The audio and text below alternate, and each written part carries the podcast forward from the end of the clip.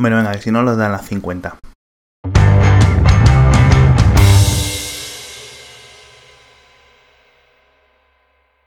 Buenas noches, chicos. Tenemos WWDC. ¿Quién está? Alejandro y. Ángel Jiménez Luis. Ángel, ¿no? Ángel, Ángel, Ángel, Ángel. Ángel Jiménez, ¿qué tal? Nuestro corresponsal en San Francisco, sí señor, en vivo. Enviado especial a San Francisco. Es como el chino Cudeiro. Eh, a ver, bueno, ¿qué ha presentado Apple hoy? Venga, Edu, empieza rápido. ¿O tú no lo has visto? Porque a lo Sí, mejor no lo has ah, visto. Bueno, no, yo, a ver, me he mantenido ahí, pero lo he visto de siete formas diferentes porque me he pillado en la carretera, luego yendo a los niños, luego he tenido que ir a comprar una cosa, lo he visto de siete formas diferentes. Pero no es un problema, vamos, aquí empezamos. Eh, pues eso, ha empezado, hoy ha sido, yo creo que el tema, eh, la mitad del tema ha sido eh, revisión, algo que decíamos, y mejoras, eh, lo cual está muy bien. Han empezado con lo típico, eh, ha empezado, bueno, primero que nada, han empezado con un sketch un poco... eh, Ah, sí, un sí. poco extraño. O sea, no extraño. ¿Cuál ha sido, ¿Cuál ha sido las caras? De, ¿qué, qué, qué caras se le quedaban a la gente allí, Ángel? Eh, No, el, sketch ha sido genial. Yo, yo- todo el mundo se ha reído bastante con el sketch. Yo creo que ha sido fantástico. Ha sido, ha sido algo inesperado, sobre todo, porque no es como, como el estilo de Apple el, sketch con comedia y, y con tantas referencias a terceros. O sea, ha estado gracioso. Eh, lo que no sé, ¿cómo se llama el actor este que lo ha hecho? Es que al final. Bill Hader. No, pero ha estado muy bien. Yo, yo otros vídeos que suelen poner a la entrada siempre son más aburriditos o más de la empresa. Y este, por lo menos, tenía el punto de ser de. De algo, de, algo, más un sketch cómico sin, sin tener que decir nada de la empresa en sí, ¿no? Yo, yo, algo, yo cuando estaba viendo eso estaba solo viendo el vídeo y lo único que estaba imaginando era el segmento cínico de, de Twitter. Tenía que estárselo pasando bomba, porque claro, ahí ya había de dónde sacar punta, como quisiera ser criticar muchísimo por todos lados, obviamente, ¿no? Y sí, luego entré y había, Sí. había bastante ahí las quejas y eso, pero en el audio se oía como a la mitad en adelante empezaron a ver como risas, como la gente un poco más cómoda diciendo, bueno, esto es un sketch, pues vamos a ver si nos reímos. No risas muy grandes, pero bueno, por lo menos parecía que se estaba tomando un poco eso, como con humor. Sí. Ha estado muy bien recibido. Yo, yo creo que es de, los vídeos que he visto en todos los eventos de Apple, de, de los que suelen abrir, que siempre ponen el de hemos abierto la tienda en Barcelona, hemos abierto la tienda en Turquía, o en la nueva filosofía de diseño de iOS. Pues Ujú. este por lo menos se toma las cosas un poco menos en serio, que es lo que, lo que se busca, ¿no? También un poco relajar un poco a la audiencia. Ha estado muy bien. eh, y ya por pasar a la conferencia, yo creo que en general la conferencia ha estado bastante bien. Casi lo que me ha sorprendido es que la parte más floja han sido los que se supone que es- tienen que salir a escena más a menudo, ¿no? Ha sido el Drake, el Jovine, todos estos lo han hecho fatal comparado con el Sí, resto. sí, se, No sé si es porque ellos no ensayan. se ha notado Exacto. muchísimo. Yo sí. creo que es que nos han pasado. Es que el- el- la cantidad de veces que ensayan esta gente tiene que ser de locura. O sea, mm, 15, Sí. 20 veces, 30 veces repetir una y otra y otra y otra vez. Sí. Vamos. Es la única forma Sí, para mejorar. y Drake evidentemente no se ha pasado por el moscone hasta hoy. o sea, está clarísimo. No, no, vamos, bastante que, bastante que se ha pasado. Pero bueno, es lo que, es lo que tienen los artistas, que son, son muy de ellos. Vamos a empezar por orden. Eh, ha empezado hablando un poco de WatchOS por encima. Ha dicho, vea, a las aplicaciones nativas, como ya sabíamos. Y luego rápidamente ha pasado a, ha dado el paso Tim Cook a Craig Federighi. Ha empezado hablando primero de, de OS X. El, cap- Eh, el capitán. En la nueva versión, la 10.11, se llama El Capitán, que es, es curioso porque lo vamos a pronunciar nosotros muy bien, que venimos de un, Sí. de un, de un sistema operativo con un nombre que en español no sabíamos si era Yosemite, Yosemite, no sabíamos por dónde cogerlo. Yosemite, he leído por ahí, o sea, he, he escuchado alguna vez por ahí en algún podcast, en fin. Eh, así que nada, es eh, en beta ya desde hoy, no hace falta ser desarrollador de Apple para, tener, para poder instalarlo, sí para conseguir el enlace de descarga, pero bueno, Mm. ya sabéis que eso es fácil. Mm. En julio beta pública, pues si te quieres esperar a que lo pueblen un poco, y el final para otoño, o sea, esto puede ser septiembre, octubre, algo así. Sí. Luego también han metido la típica pollita Microsoft de siempre, de que Yosemite se ha conseguido mucha instalación, creo que decían del 55%, mientras que eh, Microsoft el- en el Windows 8.1 estaban como el 8% o el 11%, algo así. No me quedé con la copla. El de, sí, 7% para Windows 8.1 a lo largo de 8 meses y 55% para Yosemite en el mismo Sí. periodo. Vale, eh, enhorabuena Apple. Sí, sí. Seguramente ese 7% de Microsoft sean 50 millones más ordenadores que, que los que están con Yosemite. Sí, sin duda, sí. Sí, bueno, pero eh, eh, curi- curiosamente, de hecho, Tim Cook lo ha dicho al principio, ¿no? Que no quería, no iba a mostrar ninguna diapositiva de números y tal. Yo creo que porque cada vez va siendo más complicado. Las que mostraban siempre antes de cuántos dispositivos instalados tenemos Sí. ya y qué pocos tiene la competencia, cada vez ya son menos, ¿no? Ya no hay tantas más aplicaciones que en Android. Ya hay las mismas descargas en Android que en iOS. Y ellos ya se le quedan sin diapositivas que mostrar en ese sentido. Yo creo que la que les queda es... Sí, y además Sí. es- no es solo eso, es que llega un momento en el cual todas tienen que estar llenas de asteriscos y matices y, bueno, si no contamos el mercado asiático y, bueno, si no contamos en la gama baja Sí, y, bueno, y claro, sí. llega un momento en el cual ya es un poco ridículo. No, y que bueno, no, no era un sitio, yo creo, para hablar de, de diapositivas. La que le suele gustar últimamente es eh, el PC a la baja, mientras Mac manteniendo el nivel o subiendo un poquito. En ventas, eh, en cambio porcentual, básicamente. Mm. Bueno, algo tiene que guardar. Yo lo que he visto, como en los últimos 3-4 años, muchas mejoras del sistema pensadas en portátiles, o sea, pensadas en pantallas de 12, 13, 11 pulgadas, de estas que usan los ordenadores a, a pantalla completa, Safari a pantalla completa, etcétera. Y empieza con la tontería esta que hacemos todos de cuando arrancamos un ordenador o, o le qui- levantamos la tapa del portátil y es a ver dónde copón está el cursor. Mueves, mueves, mueves, mueves, mueves, a ver qué- dónde está, hay movimiento con el rabillo del ojo, ahí está. Eso ha sido, eso ha sido la típica super innovación, que es una gilipollez, pero oye, es útil. No, sí, de hecho Eso- eso es algo que traían algunos salvapantallas hace 15 y 20 años, ¿eh? Te, lo, te venía, me acuerdo que el, Sí. que el, el After Dark traía una funcionalidad y para Windows 95 B salió en el Plus Pack una cosa que apretabas una combinación de teclas y decía ¡plup! Y- pero en ese caso era porque los LCDs refrescaban fatal de matriz pasiva y desaparecía el cursor cuando lo movías. Era como un submarino. Madre mía. Entonces tenías que hacer eso para enterarte dónde había ido a parar. Sí, tenía la estela, ¿no? Madre El mía. botón. Sí, sí, sí. También eso, la estela es exactamente para lo mismo, para ver por dónde anda. Eh, Mm.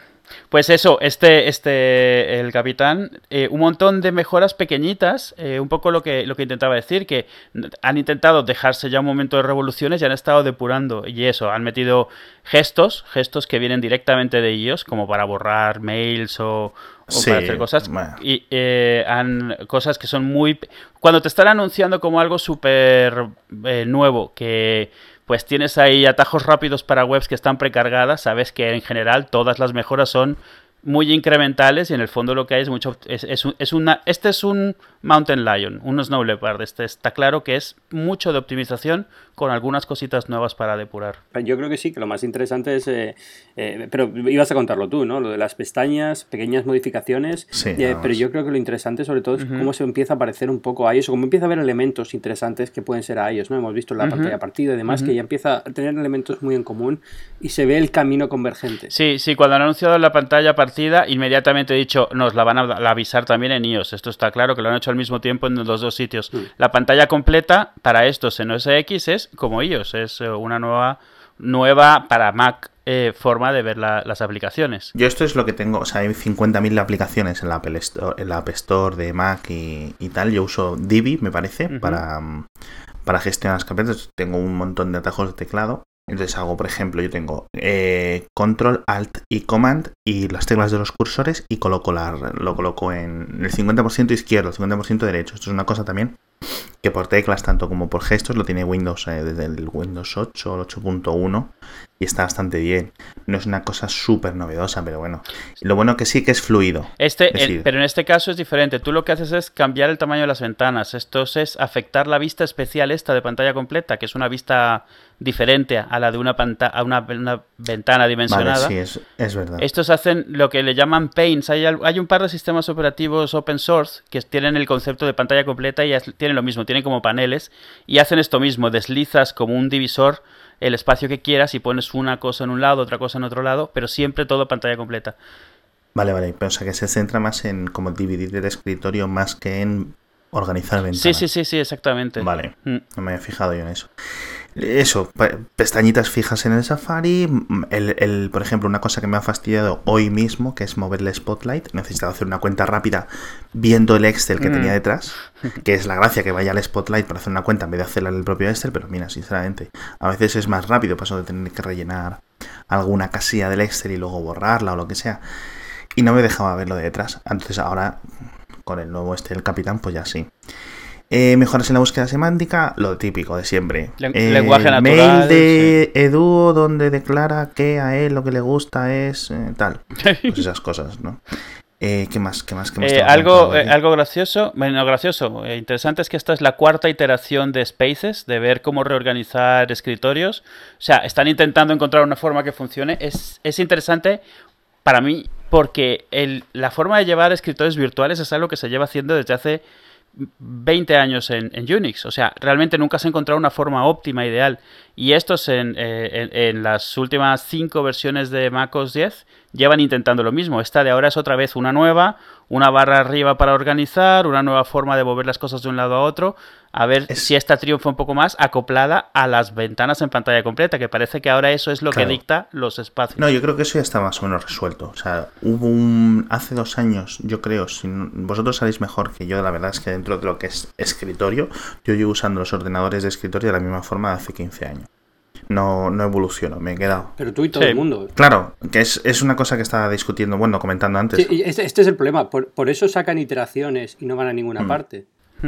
Porque, porque claro, no, no se adaptan, la, mayoría de la gente no necesita esto y no se preocupa por los escritorios Sí. virtuales y no los encuentra en la vida. Y por eso es gratis, Eh, claro. Y entonces es- esto es una herramienta para gente que es muy, trabaja de una forma muy específica y entonces eh, siempre están como intentando una cosa nueva porque cada uno ahí tiene unas necesidades Claro. muy particulares y es un nicho muy particular, yo creo. Sí. El- la gran queja de hace dos años era eso, de que no, cuando lo tengo con una pantalla externa y uso el Spaces de no sé qué, una pantalla se me queda en negro o cosas así, era, ¿no?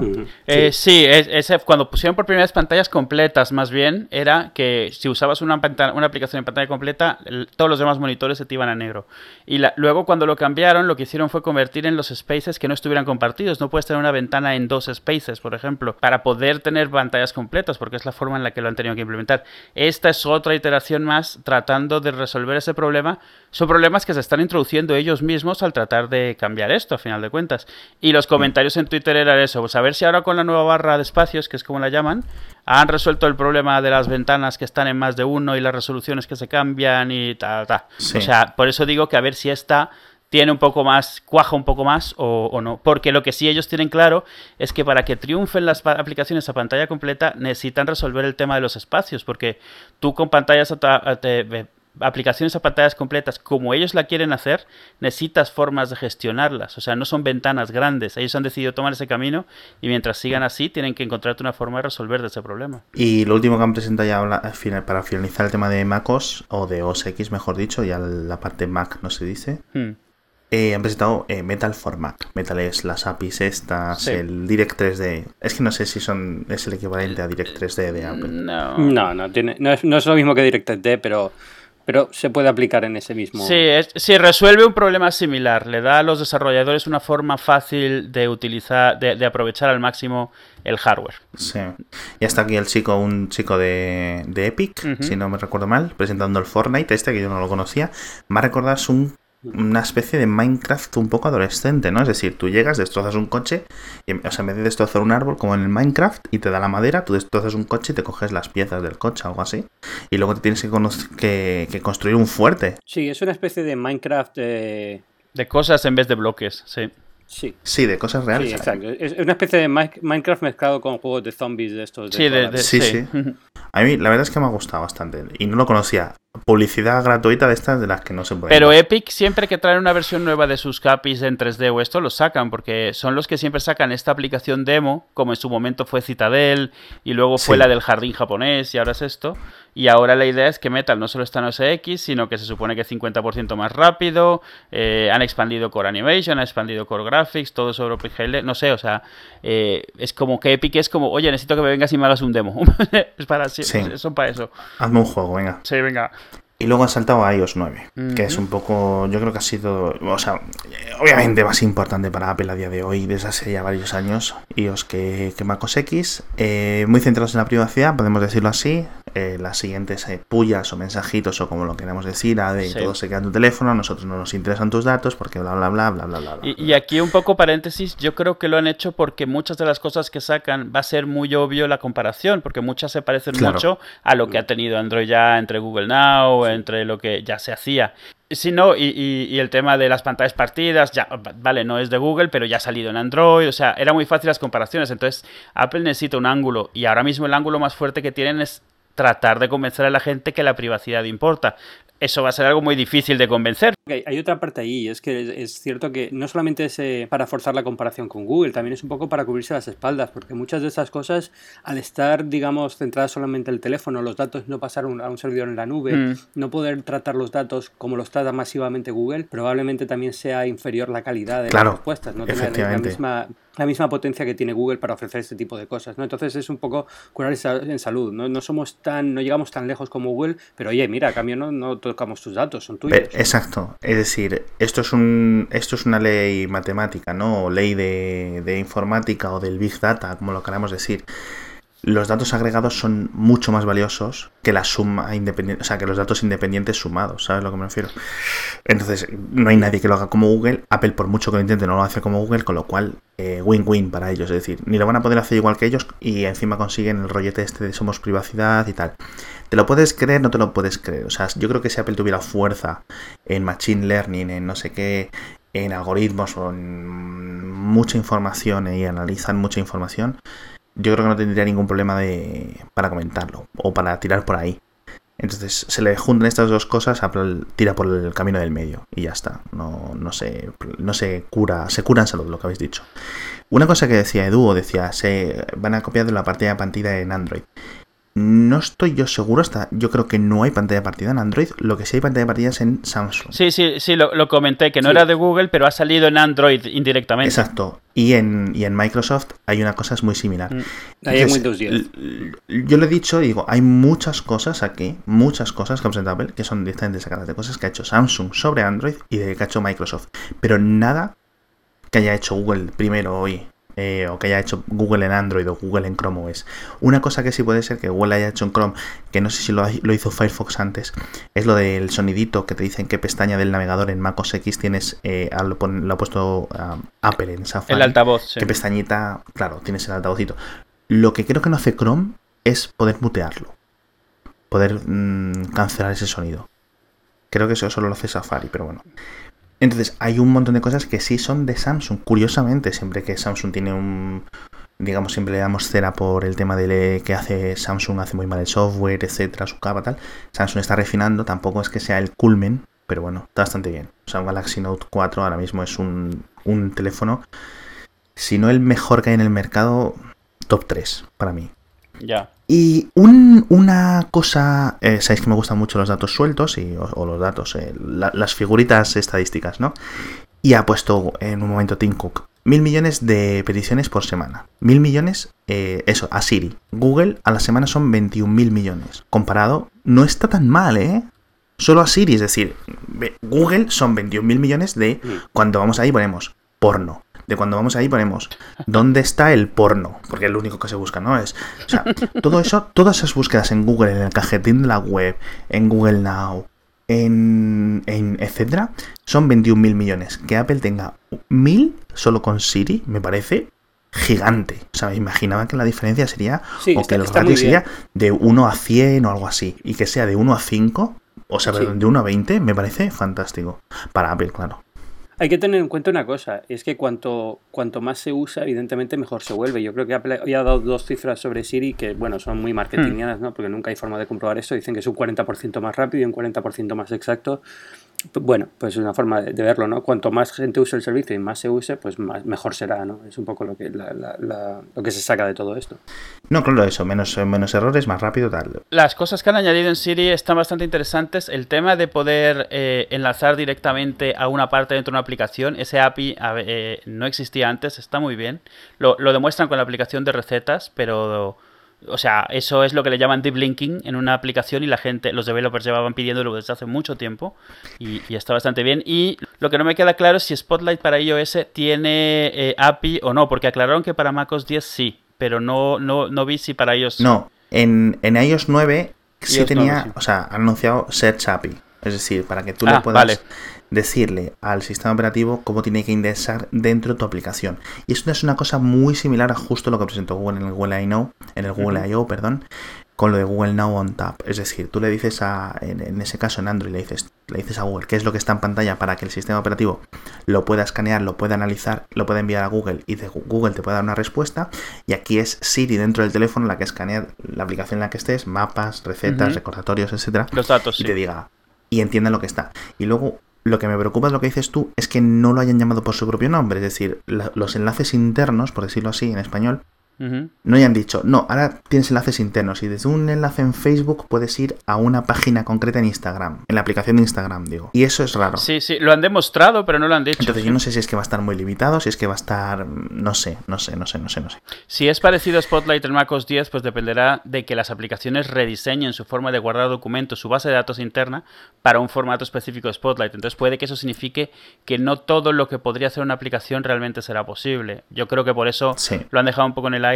Eh, a ver, una, hay- ese ha sido otro momento en el que se han a- encargado de aclarar que los datos no se comparten con nadie, ni siquiera con la aplicación se dice otros resultados de la búsqueda o si viene una búsqueda, solo es el, el link directo a, a abrirla. No ha habido Siri de, en el sentido de que esté siempre escuchando.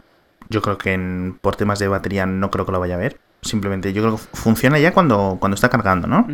Que le dices, oye Siri, o no sé cómo le dices. Sí, eh, sí, cuando lo tienes conectado puedes decir Hey Siri y te. Sí, el otro día bromeaba alguien que estaba escuchando un, eh, nuestros episodios del podcast y uno de Puro Mac y decía que tenía enchufado el teléfono y Siri estaba cada dos por tres contestando a un podcast que hablaba sobre Siri porque Qué curioso, mencionaban su nombre y empezaba a recibir dictado inmediatamente. qué curioso. Sí. Y aquí una de las cosas que yo creo que sí, eh, hablábamos de lo que ha cogido Samsung, donde lo hemos visto más claro, yo creo que ha sido la aplicación de notas de la iOS en Notes.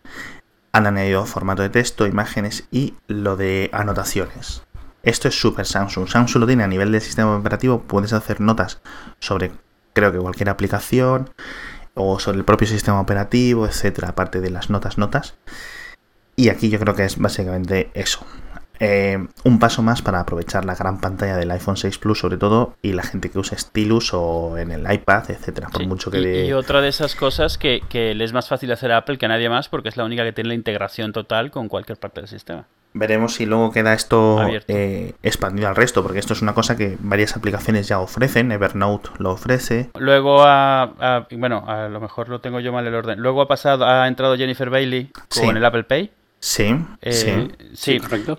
Que eh, importante también lo de las, eh, las ejecutivas que han subido, que han sido dos, ¿no? Sí, ella y la de Google y la de Apple News, perdón. Sí, bueno, básicamente Apple Pay no, no, no, no ha sido nada. O sea, básicamente han dicho lo de siempre, lo que decimos, que está muy extendido en Estados Unidos, bravo por ellos, enhorabuena, en un millón de establecimientos. Eh, yo creo que lo más importante ha sido el lanzamiento para julio en Reino Unido y lo creo que es lo más importante porque era una cosa que se le pedía mucho y era de uno de los principales motivos que algunos establecimientos grandes no están trabajando con Apple Pay es que no ofrecía tarjetas de fidelización y de recompensa.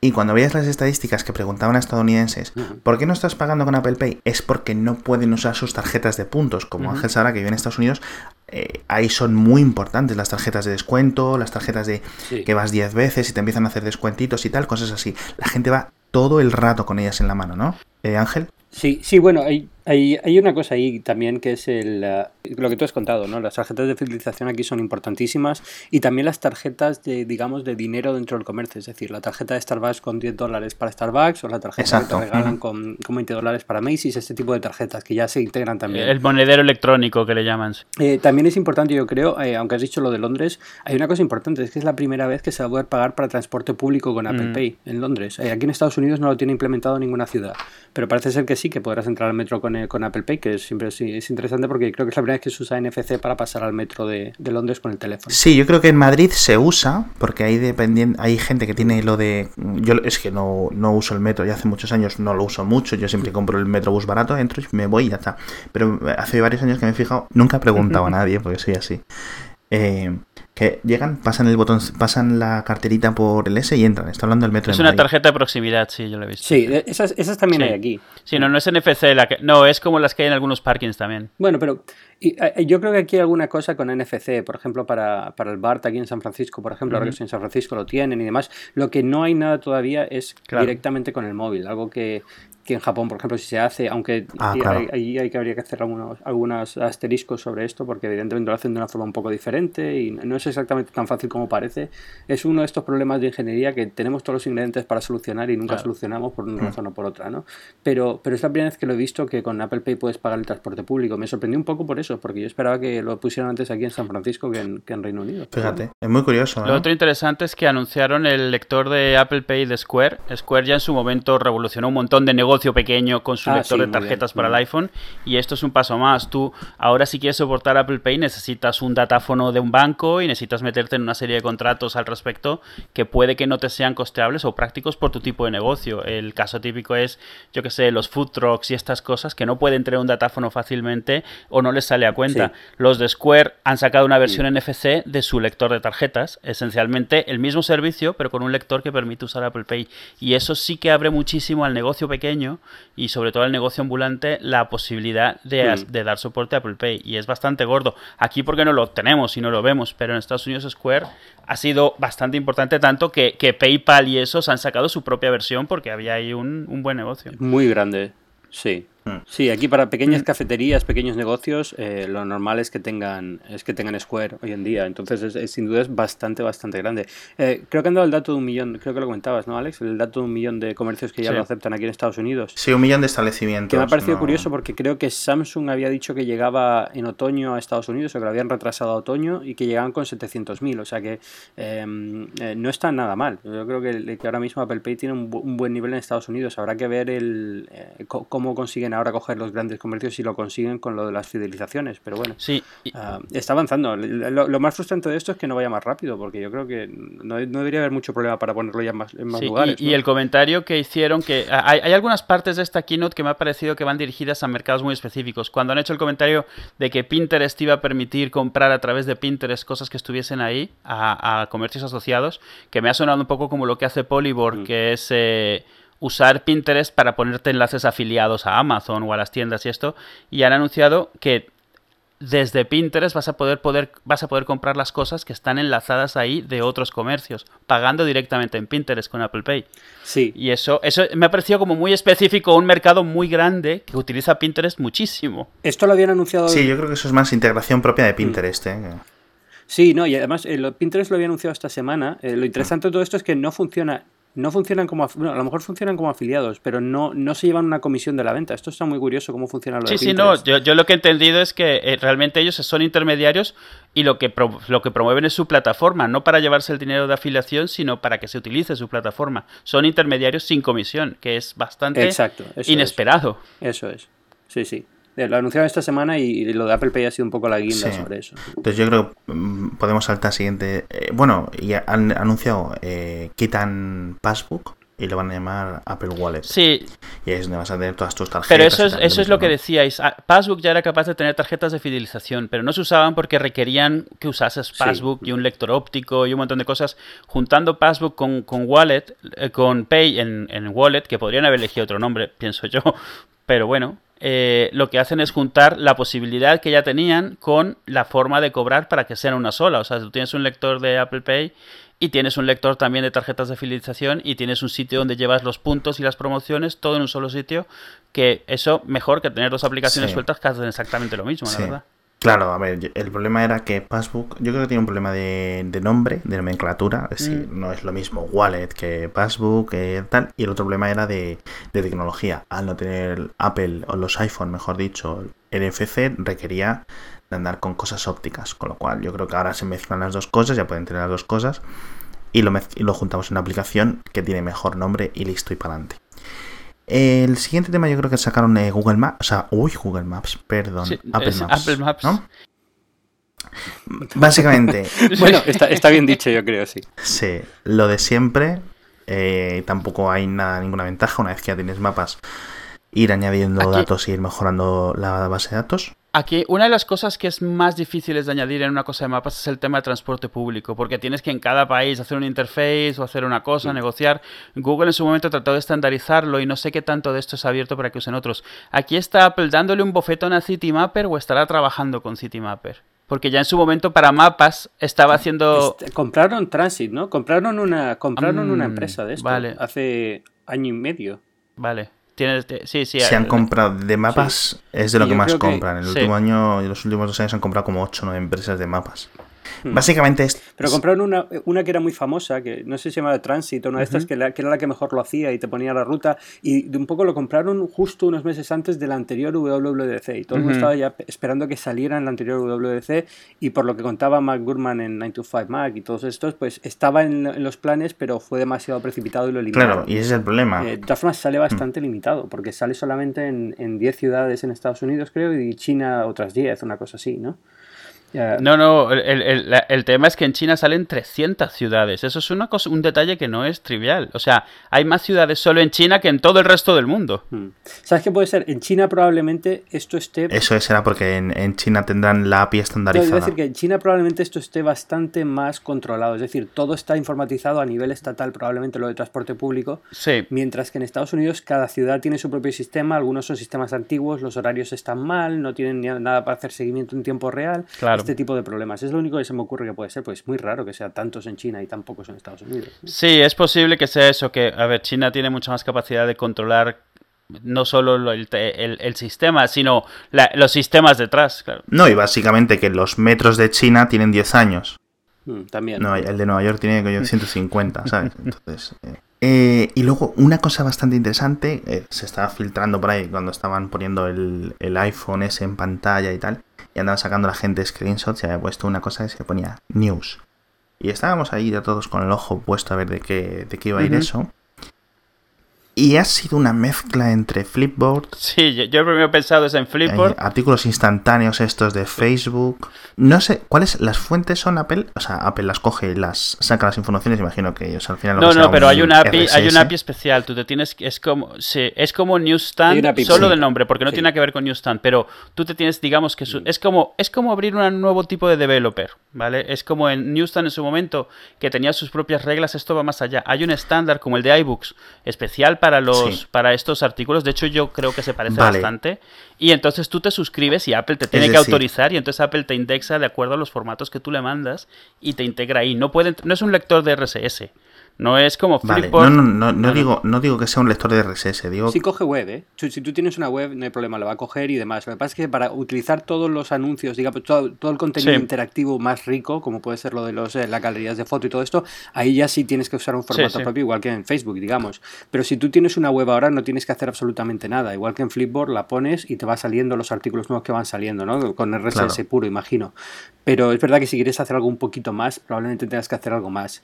Eh, lo veo interesante, sobre todo porque, bueno, primero, Newsstand tenía que desaparecer porque ya no sirve para absolutamente nada. ¿no? Desde que tienen todas estas opciones para que las apps se autoactualicen y demás, eh, ya no había ningún motivo para tener una app dentro de Newsstand. No, había- no aportaba nada Sí, para no, el no. desarrollador y casi aportaba, casi era Mm. peor, no era contraproducente. Entonces esto, eh, eliminarlo era lógico. La sorpresa ha sido que hayan hecho esto de las news, que como dices, en- una mezcla entre Flipboard y lo de Facebook. Eh, vamos a ver en qué acaba eh, y qué hay que hacer para, para hacerlo, pero en principio es fantástico. Yo creo que es una, bueno, eh, yo me he quedado alucinado con ello, porque no, no esperaba nada por parte de Apple. Ahora empieza a hacer, digamos que ahora tiene sentido algunas de los eh, de los contrataciones que han hecho en los últimos años. Se llevaron al de las técnicas, han llevado a gente de medios en los últimos meses y ya tiene, te- empiezan a entender por qué, ¿no? Porque probablemente venga por aquí. Sí, es posible. Algo que también hemos visto en esta WDC que, que no es común en Apple es más cosas asociadas a gente, más que, que necesitan, eh, ¿cómo decirlo? Eh, el término es un poco así, pero curación, que necesitan eh, eh, un tacto humano. Apple siempre ha intentado automatizarlo absolutamente todo y mantener la cantidad de gente al mínimo trabajando directamente en los servicios y sin embargo aquí tienes esto, claramente hay gente de por medio que va a estar ahí eh, controlando, luego vamos a ver lo de Apple Music muchísimo, tiene que ver con gente directamente, no con algoritmos y esto también es algo bastante nuevo en, en Apple. Sí, entonces vamos a ver cómo tal. Eh, dicen que luego lo van a ir personalizando en... Va a. No sé dónde obtiene, digamos, el, el inicio. No sé si da unos temas eh, generales o genéricos y tal. Y luego vas seleccionando tú qué temas te interesan a ti, cuáles no. Pues tecnología, móviles, tal, no sé qué, fútbol, etcétera. Y él te va sacando fuente donde sea. A mí lo que me gustaría es que tanto esto como otras cosas que saldrán en el futuro, como Facebook Instant Articles, etcétera, tiraran más de, eh, de HTML que aunque no fuera estándar, fueran tags o meta tags, por ejemplo, que fueran medianamente estándares o crear como algo similar al Open Graph o extender el propio Open Graph que es esta, esta mm, trilada de, de, metatags que les añades a una página web y le dices, bueno, pues cuando lo comparto en Twitter tiene que salir con una foto grande, con no sé qué, con no sé cuánto. Y aquí sería sencillo. Eh, cuando, lo, quiero que aparezca esto en Instant Articles, tiene que quedar mi logo de esta forma, mi, color de esta forma, esto, el, el texto con esta tipografía, etcétera. Y entonces Google, lo, o, sea, o Facebook o Apple lo cogen, escanean ese, artículo y lo muestran de esa forma. Pero que el contenido fuera de medianamente estándar estuviera dentro del propio HTML. Más que Facebook por su cuenta, Apple con su formato por su otra cuenta, etcétera. Sí, ya, bueno. Eso sería lo ideal, pero ponte a, proponer esto al, estándar de HTML5 y al estándar de HTML, a la www, lo que sea, y son unos cuantos años. El, por eso he dicho que no creo que salga a través del consorcio del W3C, sino pero puedes hacer un esquema eh, propio, como han hecho 50.000 empresas a lo largo de la historia. El, por ejemplo, el que hizo Apple con el mundo del podcasting, o el del Open Graph, y, ya tirar para adelante, y ya está. Pues el formato de este eh. es abierto, ¿eh? o sea, abierto no open source, sino abierto de que es público. O sea, no está todavía lanzado, pero todo indica que va a ser. A ver, es que no puede ser open source porque es una lista de. Eso es una lista de textos, no, no es código fuente. Sí, pero cuando mm. dices abierto siempre hay que matizar en este mundo, que sabemos cómo somos. Entonces yo aclaro que abierto me refiero de dominio público. Vale, sí. Mm. No, obviamente, quiero decir.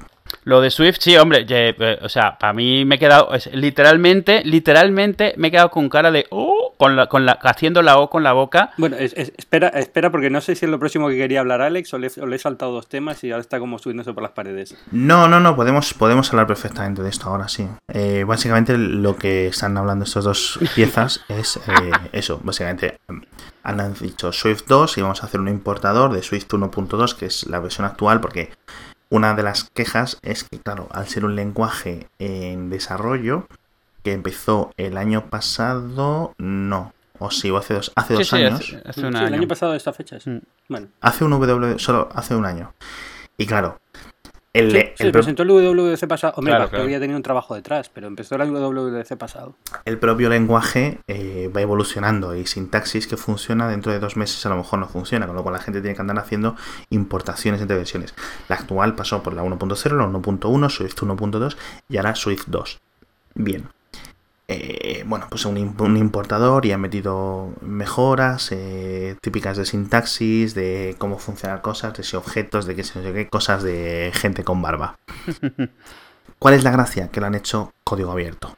¿Qué es lo que han hecho código abierto? Porque mm, ¿Qué cosas concretas? Bueno, pues el compilador y las librerías estándares para OS X, para iOS y para Linux. Para Linux, que ha sido también, o sea, porque una vez que lo dejas abierto, sabes que lo primero que alguien va a hacer es el de Linux y sin embargo ellos van a lanzarlo directamente.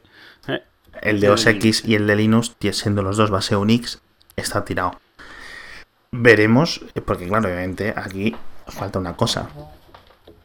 Falta Android, falta Windows, que son los dos sistemas usados, los dos sistemas operativos más usados en la faz de la Tierra. A Android yo creo que imagino que será fácil portarlo. pero eso, quiero decir, teniendo el de Linux tienes el de Android, tampoco es especialmente complicado llevarlo. Y, teniendo esto con las librerías que ya existen intermedias, el de Windows te lo hacen en dos semanas. ¿eh? Tienes el de Windows. Exacto, el de Windows, el Windows, eh, Microsoft es el primero interesado en tener esto. O sea, lo que quien no lo ha hecho para Windows es Apple, que es un poco como, no sé, statement, pero de que no tardará nada en salir, eso es un hecho. Ahora es cuando nos dicen, pero como decís esas burradas, como que esto es muy fácil, no sé qué. ya veremos. Veremos cómo funciona esto, eh, veremos los tiempos, sobre todo esto es lo importante, los tiempos en los que se tarda en, llegar esto a tal. Esto yo creo que puede ser un gran avance para tanto el compilador a nivel de mejoras de tecnología, como de las librerías a nivel de mejora del propio lenguaje, porque una vez que estas cosas llegan a la comunidad, siempre quiero decir, si Apple mantiene una mano firme, pero deja que la comunidad interactúe y les ayude a avanzar las cosas, etcétera, puede ser bueno. Siempre va a haber un problema de una balanza, ¿no? Entre la mano dura o el puño firme de Apple y lo que la comunidad quiera. Acabará a lo mejor habiendo algún fork. Yo, te digo por experiencia, por experiencia con Apple, es que no van a ver, no van a aceptar cambios, pero saldrán montonales de librerías que no habrá problema de utilizar. Dudo que Apple integre prácticamente ningún cambio que le propongan que es lo típico en el open source, porque no lo han hecho históricamente. No. Bueno, con Swift el, propio lenguaje evoluciona mucho con feedback propio de los, de los desarrolladores. Sí, sí, pero es diferente. O sea, este, eh, eh, ahora mismo mucho depende de ello, eh, de muchas cosas de Apple dependen de Swift y tradicionalmente, no digo, ojalá me equivoque, pero tradicionalmente no han querido soltar ese tipo de cosas. aunque las hagan open source, no suelen ser de los que aceptan cambios. Por eso terminan teniendo que haber, que haber forks, como lo hubo de WebKit y como lo ha habido de otras cosas, porque Apple no, no acepta muchos cambios. Entonces habrá que ver cómo lo hacen con esto. Sí, yo creo que el principal peligro que tiene Swift es, ahora es ese, ¿no? Que de repente llegue un, llegue un fork de Swift porque Apple no quiere una cosa y empiece, digamos, la comunidad a evolucionar por otro lado. Claro. Mientras puedan controlar eso, yo creo que el resto no va a haber mucho problema. De todas formas, es un lenguaje tan nuevo y tan poco utilizado todavía que falta mucho por ver, ¿no? De qué se puede hacer. No, y Apple controlando, y Apple controlando la plataforma principal, o las dos plataformas principales de tanto el lenguaje como del compilador, hasta que llegue ese hipotético Swift para Windows, Swift para Microsoft, Swift para Android, etcétera. Apple va a controlar, con lo cual por muchos forks que haya, al final el que va a seguir valiendo va a ser el, estándar de Apple, con lo cual pueden hacer, pueden decir misa. Cosa buena, iOS 9 tiene el mismo soporte que iOS 8 de dispositivos, eh, en principio del 4S en adelante y del iPad 2 en adelante. Sí. Mm, Cambios más en iOS 9, antes de que se nos pase, lo del teclado, el teclado nuevo con trackpad. Uf, esto es fantástico, lo, del, lo del iPad, ha sido increíble. ¿eh? Sí, es que eso todo lo iba a comentar dentro de lo, que es el propio de lo que es el propio iPad. 100 millones de aplicaciones, 100 mil millones, perdón, 100 mil millones de aplicaciones descargadas. Y han dicho que han pagado a los desarrolladores 30 mil millones de dólares, me creo que ha dicho. Sí, 30 mil millones de dólares. Hmm, es una barbaridad, pero bueno. Y, que el usuario promedio de ellos tiene 119 aplicaciones, que me queda un poco... Pues no sé cuántas tendréis vosotras, porque yo ahora mismo en el iPhone 5 este que tengo, creo que tengo como tres. Tengo Periscope y ya. No, pero eh, aplicaciones promedias descargadas. no te preocupes, que yo, yo, entre tú y yo llegamos a la media. Yo tengo como 300 y algo, o sea que no te, preocupes en absoluto, que me lo creo. Y yo, yo descargadas tengo 1500, así que. claro, luego las borras del teléfono, pero las descargas, que es lo que ellos están contando. Claro, estos son el, promedio de descargas por dispositivo. No, claro, sí. No de las que llevas encima. Ajá, vale, vale, vale, vale. Y luego, bueno, mejoras en HealthKit, mejor, eh, que bueno, que puede, acepta, digamos, formatos o, APIs para nuevos sensores, por decirlo así, de salud, pues eh, me parece que andaba de, hablaban de, de exposición ultravioleta, de sensores y controles, porque en el caso de ayuno para menstruación, y no es que tenga sensores, es que permite los controles necesarios. Sí, vale. Y HomeKit, lo mismo, que si el de persianas, que si el de no sé qué, que si no sé cuánto. Es una industria que está creciendo alrededor de estas dos APIs o de estos dos grupos de APIs y tiene que ir creciendo al tuntuno, al, al ritmo que diga Apple.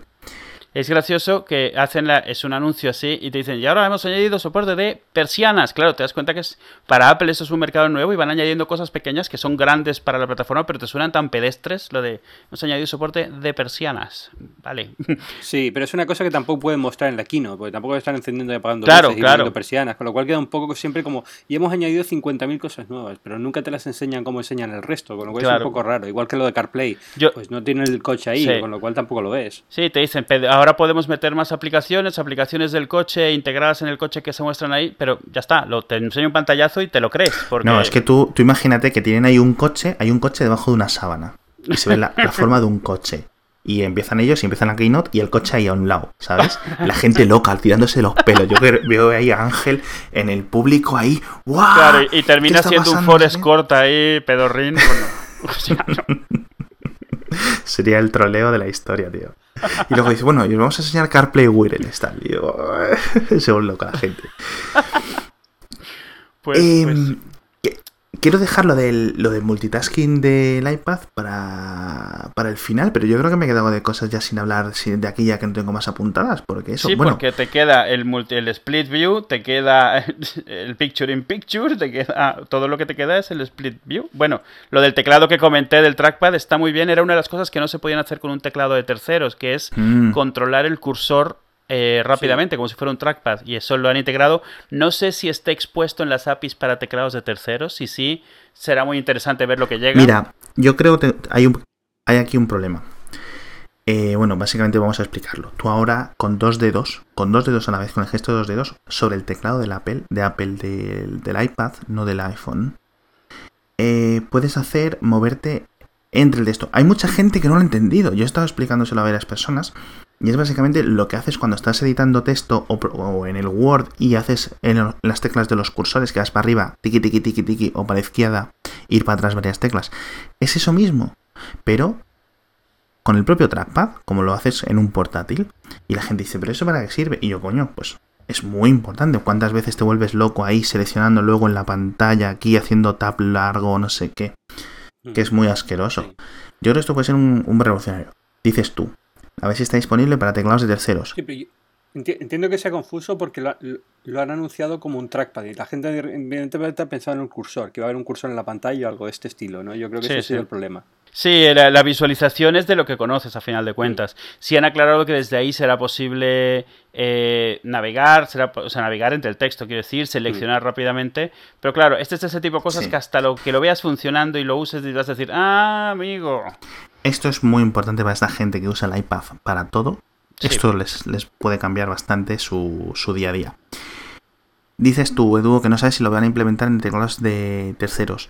Depende cómo lo implementen, puede tener problemas de privacidad, porque la gracia de los teclados terceros es que no pueden acceder al contenido que estás escribiendo con ellos.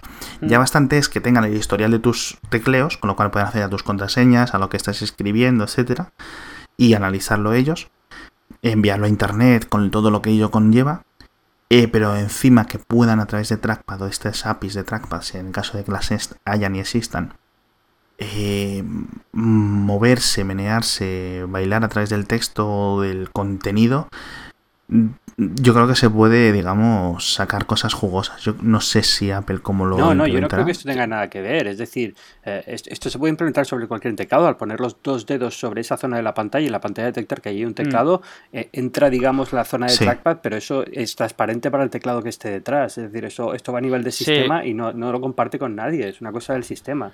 Creo, ¿eh? Entiendo. Sí, Igual... no, yo lo que decía era, era que el no API yo, de ¿eh? poder hacer esto, te de, o sea, fuese algo accesible para un programador de, de teclados de terceros que ahora mismo puede que esté utilizando dos dedos para otras cosas. Sí, eso sí. Perfecto. O... No, yo me refiero a que si yo, por ejemplo, estoy con un teclado de terceros, por ejemplo, el Swift o el Swiss, o no me acuerdo cómo se llama, tío. El, el swipe. Textástico. Ah, el swipe, sí. Dependiendo de cómo me mueva yo y de manejando los gestos, a lo mejor él puede saber o puede intentar adivinar qué tipo de texto me estoy moviendo. ¿Sabes a lo que me refiero?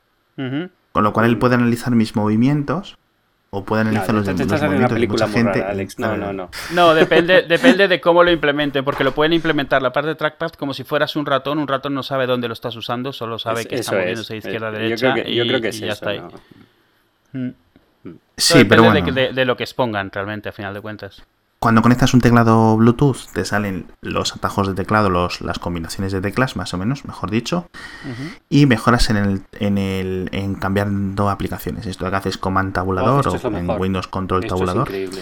Esto es lo mejor para trabajar con un iPad con teclado. Sí, porque necesitan de alguna manera suplir que no tienes un ratón. Eso es tienes que cambiar de aplicación a aplicación, uh -huh. esto es fantástico. Yo creo que es lo mejor con diferencia del soporte de teclado externo. Uh -huh. Y poco más. Y luego ya múltiples ventanas. Que por fin, que ya llevamos dos años que estaba el soporte, o bueno, un año que estaba el soporte, y yo creo que parecido a lo del tránsito público para Google Maps. Perdón. Oh, esto es freudiano ya para Apple Maps. Eh, uh -huh. Entonces, eh, Split View, esto de tener varias ventanas a la vez, solo hay para hacer dos. Olvídanos el resto lo hemos dicho, creo que lo comentamos en el episodio anterior, esto requiere mucha RAM y solo hay un dispositivo que tiene 2 GB de RAM. Sí, de hecho, sospecho que la RAM es la razón de, la que, de que están dando dos cosas diferentes entre sí. Están dando lo que le llaman slide over, que es abrir una segunda y dejar la que tenías como en segundo plano, sí. se pone gris. Y la otra que están haciendo es el split view, que es literalmente dividir, partir la, la, la, pantalla. Esas son dos cosas. Dos. Y uh -huh. luego hay una tercera, hay una tercera multi, o sea, multitarea, digamos, que es que yo he pensado mucho en ti porque es lo que pedías desde hace tiempo. Es, si estás Exacto. viendo un vídeo, poder achicarlo y estar usando otra claro, aplicación. Yo a mí una, una, de las cosas que me fastidia monumentalmente en, cuando estoy en la cama con el iPhone es, y estoy viendo una serie, y estoy, por ejemplo, reviendo Seinfeld, ¿no? Y he visto Seinfeld 50 veces. No necesito el 100% de mi atención a Seinfeld, lo siento mucho. Entonces ya hay suficiente problema me da, por ejemplo, si estás viendo clips en YouTube, que cuando cambias de aplicación se te corta el audio incluso, como por ejemplo si estás con VLC, dejas el audio de fondo. Entonces yo es lo que hago, dejo el, audio de fondo, una serie, una película que me conozco de memoria y me pongo a navegar por internet, a leer Twitter y tal. Ahora no, ahora voy a poder tener la ventanita por ahí, pues flotando, ¿no? El picture in picture, que es el término de software de esto de que tienen las teles de hace 50 trillones de años, el PIP, que es eh, esas dos cosas, tanto lo, del, lo de poner la ventanita lateral sobre encima de la otra y tal, esto es una cosa que tenían tanto Windows como TouchWiz por la parte de Samsung. Son cositas que, que podemos decir que es yo creo donde van a venir las los llantos, por decirlo así, este, este año, ¿no? Es decir, ¿qué es lo que ha copiado Apple este año? Bueno, pues han copiado esto, esto, esto, esto y esto, ¿no? Luego veremos Samsung en, en un par de meses con el Note 5, que es lo que ha copiado ellos. Y ya está. Yo creo que los tres modos tienen que ver con eso, con memoria. Porque el, el de Picture in Picture, si una, un vídeo pantalla completa ocupa muy poco CPU y muy poca memoria, Sí. porque se hace principalmente en hardware Sí. la decodificación. Entonces tienes el lujo de poder hacer Mm. mucho con ella. El otro enfatizaron mucho en que eran dos modos separados. Entonces yo Mm, estoy convencido que es eso, de que, de que si tienes dos, porque han, han dado soporte hasta dispositivos relativamente viejos que Sí, les va a costar tener dos aplicaciones simultáneas. Entonces, el slide over este que le llaman, realmente es como pasarte rápido una aplicación y volver. Entonces, eh, funciona lo normal de Apple, que es, de, de ellos, que es congelar la, la aplicación. Sí, en sí, sí, sí. Y el otro es cuando, yo creo que es cuando el iPhone puede, o el, el iPad puede, tienen las dos a toda No, pastilla. yo creo... Sí, que eh, solamente que puedes esto- hacerlo en el iPad Air 2 porque es el único que tiene 2 GB de Sí. RAM, Claro, pero que probablemente este otoño los iPhone nuevos y todos los iPads que anuncien ya vengan con 2 GB de RAM y también Sí. tengan el- la, la posibilidad de hacerlo dos. Yo espero, por el Exacto, bien de sí. Apple, que el iPhone 6 Plus, el grande, ofrezca cosas nuevas de este estilo que no ofrezca el iPhone 6S normal. Yo no sé si doble ventana a la vez, split view, como lo quieran llamar, mm, pero algo tiene que ofrecer, es decir, aunque sea para tomar notas, ¿no? O sea, necesitas más productividad en estas pantallas. Tú no puedes tener El slide over seguramente sí lo soportará porque Sí, el slide loader lo puede hacer. Sí. Porque ese realmente estás en una aplicación y Mm. estás en otra. El del split view es el que es menos claro. Y en el Sí, el de vídeo sí. sí. que es uno que probablemente podría hacer cualquiera. De hecho, lo hace YouTube Sí, el día de hoy. Tú minimizas un vídeo y navegas en YouTube. Pero ahí sí que el problema es que realmente cuánto espacio tienes para un vídeo reproduciéndose en una pantalla de cualquier cosa menos un 6 Plus. Exacto. Yo creo que yo son cosas que espero que lleguen al, al 6 Plus. Eh, sobre todo, el- ya te digo, Mm. el Picture in Picture. Una cosa que me fijo yo en detalle, ha dicho, esto si tenéis el, si estáis haciendo las aplicaciones con Swift, con Auto Layout, etcétera, ya viene hecho. No tienen que hacer, a Mm. ver, no es que ya esté hecho, en el sentido de que funcione ya automáticamente, va a tener que hacer algunos ajustes, imagino que añadir algunas, inventar algunas cabeceras en el código, algunas definiciones, etcétera. Pero si os habéis fijado, ha sacado el ejemplo de la, de la aplicación nativa de Twitter, la oficial quiero decir, y en el modo de un tercio tiene la vista de la del iPhone. Es decir, que yo creo que Mm. básicamente es eso. La van a aprovechar. El, el modo de un tercio es el modo del slide over también. La van a aprovechar y van a decir, mira, pues Sí. este formato, pero más alargado y para adelante, ¿no? Y ya está. Tampoco creo. Sí, y es hacia donde se han ido moviendo con la con la el auto layout y esto que permite cambiar entre esos formatos de tamaño en, en iOS, que hasta ahora siempre habías tenido un área predefinida y ahora han- llevan dos años o tres empujando layouts Sí. dinámicos y es para este tipo de Sí, cosas donde veremos cómo lo aprovecha si existe al final el iPad grande, pero yo creo que esto es una cosa que a mí, por ejemplo, que bueno, yo tengo, yo tengo un iPad 3 y un iPad mini, con lo cual mm, me quedo fuera totalmente de esto. Pero no me importaría, literalmente, ahora para mí los iPads han pasado a tener bastante más sentido. No me importa a mí ahora mismo, por ejemplo, Mm. tener un iPad eh, mini 4 cuando salgan y estar en la cama usando Split View.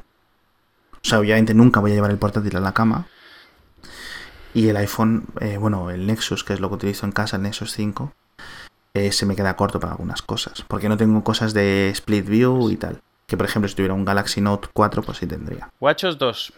Guachos. El guacho. El guacho. Una cosa, última cosa. Yo no sé esto que novedad era, pero eh, eh, a ver, two-factor authentication en iCloud. No sé esto si es- ya se sabía. No solo eso, el pin mínimo se ha, pasa- ha pasado a ser de 6 Seis. u 8 caracteres, no recuerdo. 6. Sí, el pin, el pin mínimo tenía que ser de 4, ha pasado a ser 6 y ya ofrecen tu Factor Authentication que ya existía, Sí. si mal no recuerdo, pero no Vale, para todo el mundo. Vale.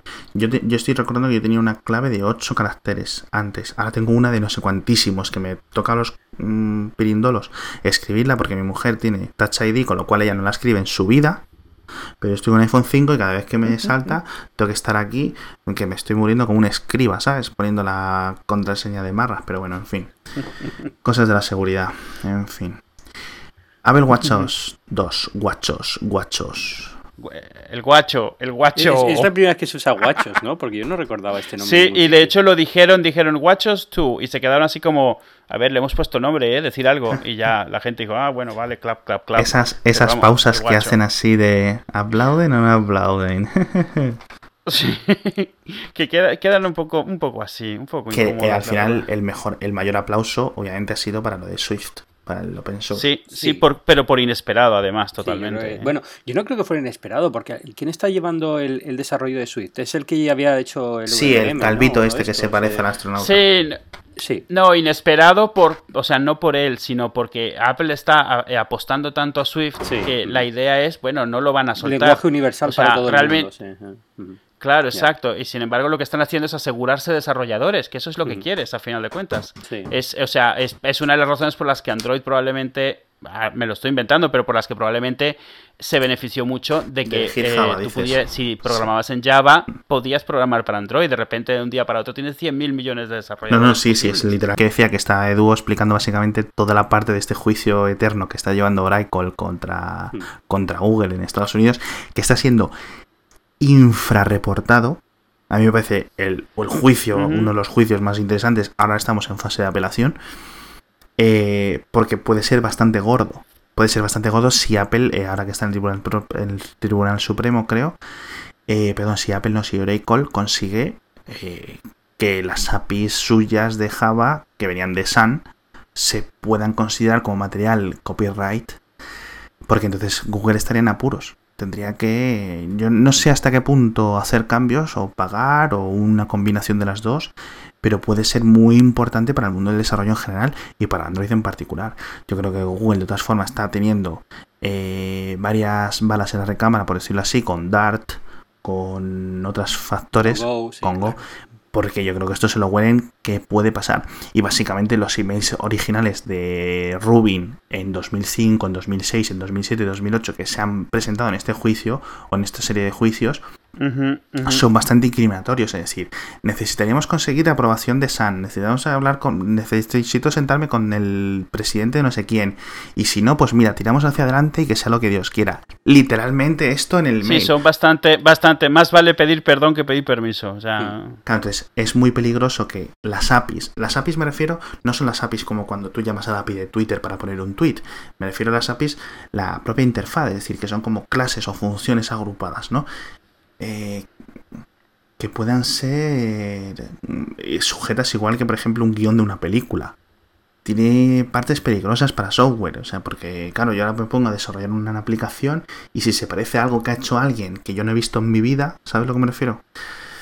muy curioso y muy problemático. Entonces eh, veremos cómo pirula.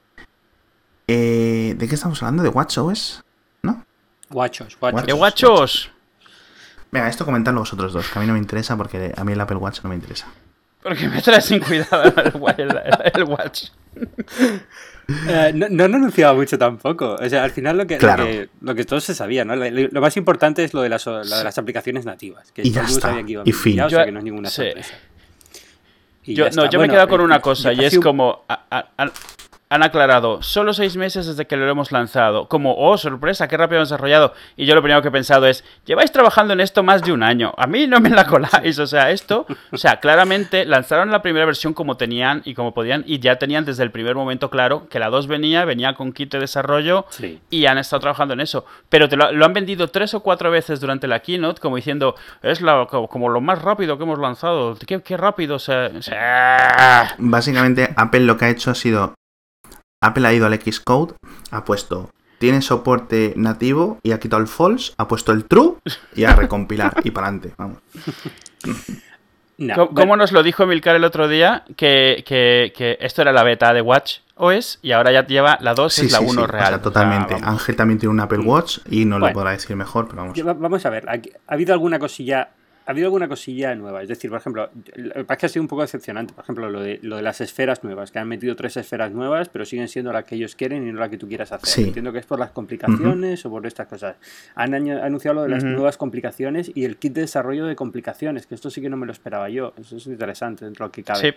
Eh, pero luego casi todo lo que han anunciado simplemente, pues, eh, pues ya que tienen mapas transporte público, pues ya está en el reloj también. Tienen Apple Pay con tarjetas de fidelización, pues evidentemente llega, llega al reloj también. Es decir, el resto de las novedades son las novedades que estaban anunciadas para iOS 9, pero también llegan al reloj, evidentemente. O sea, no ha habido un, anuncio muy, muy gordo en cuanto a la, segunda versión, más allá de la aplicación nativa, pero yo creo que es un buen anuncio. Es decir, eh, sí. a ver, eh, yo es que soy el tonto del reloj, ¿sabes? Pero pero pero vamos a ver, eh, son cosas que hacían falta. Yo creo que, bueno, no, obviamente. Dejar claro que no están olvidando la plataforma, ¿no? No, imagínate, seis meses después. No, pero eh, creo que han puesto eh, soporte para vídeo. Uf, qué bien ver vídeo ahí en 1,3 pulgadas, ahí a tope, vamos, como el IMAX. Luego, eh, Wi-Fi Direct. Ya, me veré yo Seinfeld aquí en el reloj y te contaré qué tal, no te preocupes. o sea que el, el, futuro de multitasking es que me gaste 400 euros en el reloj. Vale el FaceTime Audio, que es así para hacer el Michael Knight, respuestas rápidas para la aplicación de email, para responder ok, mm, de acuerdo, tal, llego tarde, etcétera, lo típico de siempre. Una cosa que está bastante bien, el, el nightstand, es decir, para ponerlo como mesita de noche, para el reloj de noche, ¿no? Que te pones el reloj así tumbadito. Sí, el, reloj más caro que has tenido de noche, pero bueno. Sí. Bueno, pero al menos puedes ver la hora mientras carga por la noche. Oye, de, hecho decía Emilcar que su problema era que tenía el reloj despertador ocupándole un enchufe. Pues mira, uno menos. O comprarse uno de pilas, Emilcar, hijo mío. Eh,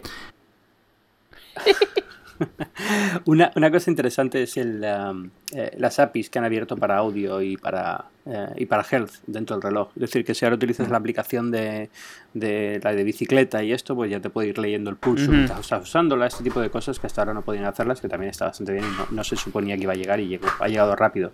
Pero yo, yo creo que también es una forma de decir, mira, no tenéis que esperar al segundo reloj para que lleguen las novedades. Aquí llega una actualización que va a tener también. Es una forma de mandar mensaje del reloj también se va a ir actualizando por software, igual que se actualiza el teléfono, igual que se actualiza la tableta. No hay que esperar a que venga un nuevo reloj para tener nuevas cosas, ¿no? Es un poco el mensaje. Sí. Sí, la verdad es que poco más. Yo creo que tampoco ha sido nada, porque el, Apple Watch ya venía bastante preparadito de salida. Me han gustado las la face, por decirlo así, la carátula. Pero si todavía no se vende, ¿qué más quieres? Si es que no se vende en ningún lado. Si empieza a venderse ahora a finales de mes. La del time lapse. Bueno, no se vende, pero como comentamos, ya lleva dos, casi dos millones y medio de unidades vendidas. Nos, nos habréis comprado todas vosotros. Eso sois los analistas que inventáis las cifras. Nadie sabe cuánto se ha vendido y no se ha vendido. sí, yo creo que alguien tiene el, botón del de random. Las, de las esferas que han presentado, es gracioso que dos de ellas son de foto. Una, la foto que tú quieras, que es como, vale, está bien que lo pongas, pero no me lo vendas como la gran novedad, es una foto. Y la otra es el típico, el típico fondo de pantalla que te, que te comprabas por ahí, que era una ciudad a lo largo de todo el día. Pues aquí las tenemos para el reloj. Pero eso, vamos, eso lo puedes comprar como fondo de pantalla, no como salva pantalla, sino como fondo de pantalla para, para Windows 98 que a lo largo del día se iba actualizando con la hora del día, con el clima, lo que fuese. Eso, vamos, más viejo que las castañas. Pues ahora lo tenemos en el reloj también, que no, me parece mal. pero Se movía el Tamesis. ¿Mm? Hacía así. sí, sí, claro. Eso son 500 euros. Lo de en el tiempo, ¿qué os parece? Bueno, fantástico. Bueno, Apple revolucionario. Lo de siempre, ¿no? No, la verdad, pues eso, que es para cosas futuras, ¿no? Para calendario y tal, ¿no? El, time travel. Está bien, yo creo que es curioso. El, eh, eh, porque porque es, una, es una cosa que todavía nadie ha pensado para esto de los relojes. ¿no? Eh, ya, ya, que puedes ir modificando con la ruedita, pues a lo mejor se puede hacer una funcionalidad nueva y esta es una funcionalidad nueva, está curiosa, ¿no? Eso de ir por, por delante del día. No creo que sea especialmente útil, pero oye, nunca se sabe. Hay mucho. ahí me ha gustado. Ahí me ha gustado que es accesible para las complicaciones, con lo cual mostraban la carga del coche y la carga iba cambiando de acuerdo al uso que tenías en ese momento o la carga que tenías. Eso me parece interesante porque realmente si es una forma con las limitaciones que tienes de lo que puedes desplegar, cuando quieres extenderte es una forma de hacerlo. Es un tipo de scroll, pero en el tiempo. es, la gente, la gente que nos está escuchando, no yo, ojo, otros, otra gente, cuando decís esto de complicaciones, se está quedando un poco perdida la gente. ¿Qué son las complicaciones? Para la gente que, las, ah, lo entienda. Bueno, las complicaciones, y, y esto son dos cosas diferentes. Las complicaciones en relojería tradicional Mm. es todo lo que no es la hora, digamos, ¿no? Lo de las fases de la Sí. luna, el- la fecha del día. Y en el, en el Apple ha llamado complicaciones también un poco a todo lo que no es la hora, pero en digital. Es decir, si tienes el, Sí. la temperatura, el, el- lo que queda de batería, eh, todos estos, Lo- digamos, los cositas que widgets. se ven, exacto. Mm. Pero no, porque luego tienes los glances, que son como los widgets. Pero digamos, lo que se ve en la esfera del Bueno, reloj, sí. que no es la Mm. hora, eh, pero Sí. que en el caso de- del Apple Watch, pues, pues, evidentemente no está limitado a que sea eh, la fase de la luna y el día del, del mes, ¿no? O sea, se pueden poner más cosas. Claro, claro. Sí, de hecho las complicaciones no tienen ni que ser algo pequeño. Una de las que mostraron, que era la de viajes, ocupa la mitad de la pantalla. O sea, La típica esta es que todo lo que no es la hora. esta que les gusta enseñar de que tienes un vuelo de Atlanta a Cincinnati a las 4, que se parece que siempre está cogiendo En la aviones, puerta la 7, gente, sí. Madre mía. Pero que la palabra viene de la relojería tradicional, no se la ha inventado Apple ni es una Sí, cosa claro. extraña, no es que se- en relojería tradicional todo lo que no es la hora en la esfera se llama una complicación. Complicación porque añade engranaje. Sí, de Porque eso- era eso que ves complicado también, eso- claro, evidentemente viene de la época en la que era muy No, complicado. sí, es, es, es compli- era complicarte la vida, literalmente. Es, o sea, esto no es un reloj normal, tiene complicaciones. Y las complicaciones son cosas visuales o cosas que puedes enseñar que son diferentes. Hay algunas que, que requieren que, te- eh, que se ven por debajo del reloj, te lo tienes que quitar y enseñarlo. Hay otras, hay uno por ahí muy famoso que tiene un par de dados que puedes darle para jugar a, a los dados precisamente, o al póker, o, o eso, un planetario dando vueltas. Todo esto que era pues eso, maravillas de la mecánica, de la relojería, de la miniaturización. Aquí han adoptado el concepto simplemente como eso, todo lo que no es la hora que está que se ve en la, en la cara del, del Bueno, reloj. luego ha salido eh, vuestro tío el día de boda de vuestra sobrina y se ha puesto, se ha desabotonado la camisa, estamos hablando de DQ, se ha puesto ahí a echar unos bailes, literalmente en mitad de la keynote.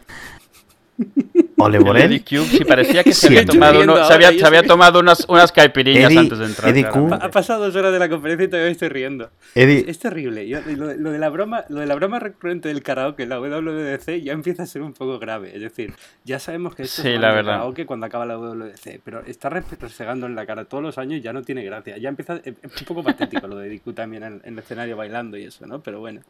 Sí, esta vez ahí bailando, demasiada música, demasiado Se demo. era como. Vale, Digo, chico. ya sabemos cómo mm. funciona la música. Si es que al final eh, sabemos que si le das al play y sabemos cómo funciona la lista de reproducción, la siguiente canción viene después. Este tipo de cosas no hace Claro. falta hacer una demo. de todas formas, yo entiendo porque este hombre y Jimmy y el Jovin y tal se han tirado una cantidad de meses negociando con los imbéciles de Sony, con los Sí, imbéciles claro. de Universal, con los imbéciles de Warner, tal, para que si poner a tu pelanas de 16 años que resulta que vende 50.000 millones de discos al año, para ponerlo aquí, porque si no nadie me lo contrata, que si te pago no sé qué 0,00043 en vez de 0,00042 por cada millón de reproducciones, etcétera, cosas así. Y estos contratos seguramente ya han acabado de cerrarse hace poquito, con lo cual esta gente está como de, vamos, Sí. de bacanal. Ah, Cuando ha salido el Jimmy, el Jimmy Lovin, lo, lo primero que he pensado es este, este ha dicho que No, y no el necesitaba Dr. Dre ni ha aparecido Que porque el ahí- Dre estará pues aún durmiendo, o sea, de firmar los contratos, vamos. Sí, bueno, pero era, era como, o sea, ni siquiera la gente de Apple es así como de que estamos con Apple y esto es maravilloso. No es que... Bueno, lo primero que ha empezado ha sido, y es que llegaron los torrents, llegó no sé qué, y luego llegó Apple con el iTunes y yo en mi cabeza, "Mm, no, el orden no ha sido exactamente así, mm, no. Pero bueno, o sea, estaba, se- estaba clarísimo que estaba el tío improvisando, o sea, Sí. se le notaba y quedó... Quedó Mm. mucho peor alguien que se supone que está mucho más No acostumbrado tanto al como improvisar como, que estos, eh, la verdad. como diría yo, sin haberlo practicado mucho, ¿eh? Pero bueno, esto es lo, es lo de menos. sonaba, la gente sonaba no poco la espontáneo gente y no sonaba... interesa. Vosotros mañana si os interesa ver a EDQ bailando, ponéis EDQ WWDC y tenéis los vídeos y los GIFs. Y seguramente los bines Los GIFs con para música, usar de reacciones, sí. que han presentado. Eh, no se va a llamar Beats, no se va a llamar iTunes, no se va a llamar nada, se va a llamar Apple Music. Punto fin, ya está. Vale. ¿Qué va a ser? Pues lo mismo, dentro de la propia aplicación de Apple Music, que tenemos todos instalados en el iPhone. Pestaña no o capacidad para hacerlo en streaming. ¿Qué canciones? Todo lo que hay en iTunes. Todo lo que hay en iTunes, las 37 millones de canciones, toco toco. 10 dólares al mes o 15 dólares al mes. Con soporte para hasta 6 planes de 6 familiares.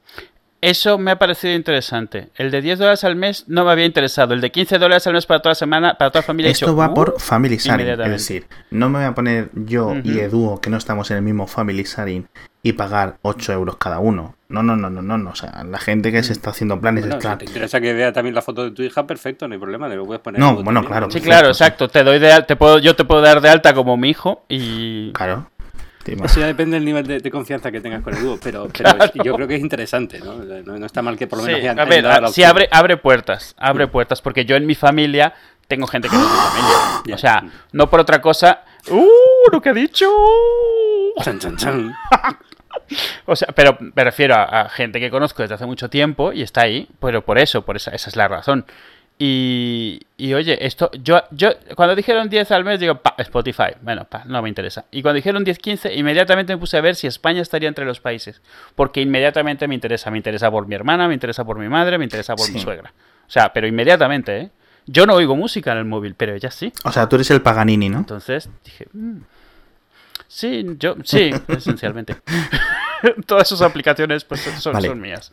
Eh, Y bueno, Está, está eso, que son listas, todas las listas con la música de ellos, también algoritmos en teoría nuevos, lo de la curación de contenidos con, pa- hecha por gente, que lo vendieron mucho, como que la, La gente radio, haciendo las listas, Y las recomendando. listas, sí. Luego lo de la radio, esta con emisión con- triple en directo desde, no San no, desde Los Ángeles, Nueva York y Eso, Londres. eso de una radio para todo el mundo me ha parecido también muy inesperado, eso, por, por muy utópico, muy utópico lo de una sola estación para A todo ver, el mundo. ir añadiendo más, en el futuro habrá ejecutivo 15, de 20, música. Eso no ha salido 50. de Apple, porque no tiene Sí. ninguna... eh, Eso ha salido de alguien que trabaja en el mundo de la música y le ha dado el, el Sí. paro cardíaco cuando ha pensado en esta idea de una, una radio global para todo el mundo. Nadie la va a escuchar. Lo he resuelto, he resuelto el problema de la música online. Bueno, no- Exacto. sé. Mira, Oye, y la resurrección de. Pink. ¿Qué os parece la resurrección Sí, de Pink? eh, ¿cómo, lo cómo lo han llamado? También sí, pero sin ese nombre que viene con mucho iTunes estigma. Connect. Básicamente es Eh, bueno, lo, Eh, ya- eh, eh, lo que hace la gente jovencita, que es seguir a sus, Connect. a sus músicos favoritos en Instagram y tal,